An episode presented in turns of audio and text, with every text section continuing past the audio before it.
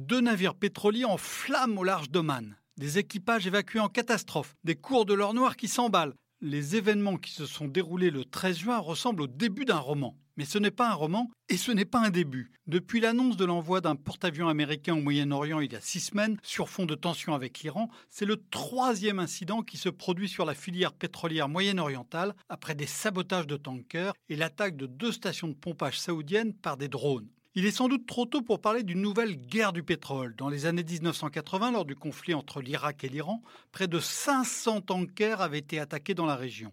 Il est aussi trop tôt pour évaluer la responsabilité de l'Iran et de ses alliés yéménites dans ces offensives mystérieuses, même si ces derniers ont revendiqué l'opération sur les stations de pompage. En revanche, il n'est pas trop tôt pour tirer deux leçons apparemment contradictoires de ces événements, l'une rassurante et l'autre inquiétante. La première, la rassurante, c'est la résistance du marché pétrolier.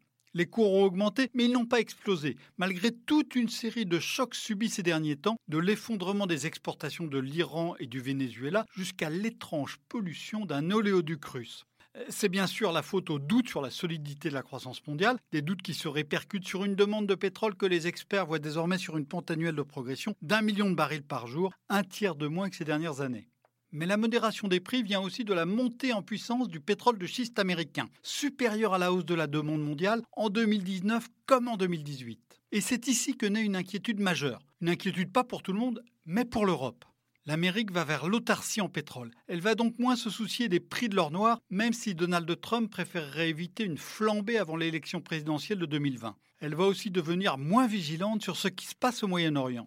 Au contraire, l'Europe, elle, reste très dépendante des hydrocarbures provenant du Golfe Persique, de la Russie et de ses alliés. Elle est donc beaucoup plus vulnérable. Dans un monde qui rétablit des frontières, dans un monde où les terres rares deviennent une arme, il serait surprenant que le pétrole ne devienne pas à son tour un levier stratégique. Une raison de plus pour que l'Europe, née dans le charbon, renaisse dans une vraie politique énergétique au XXIe siècle.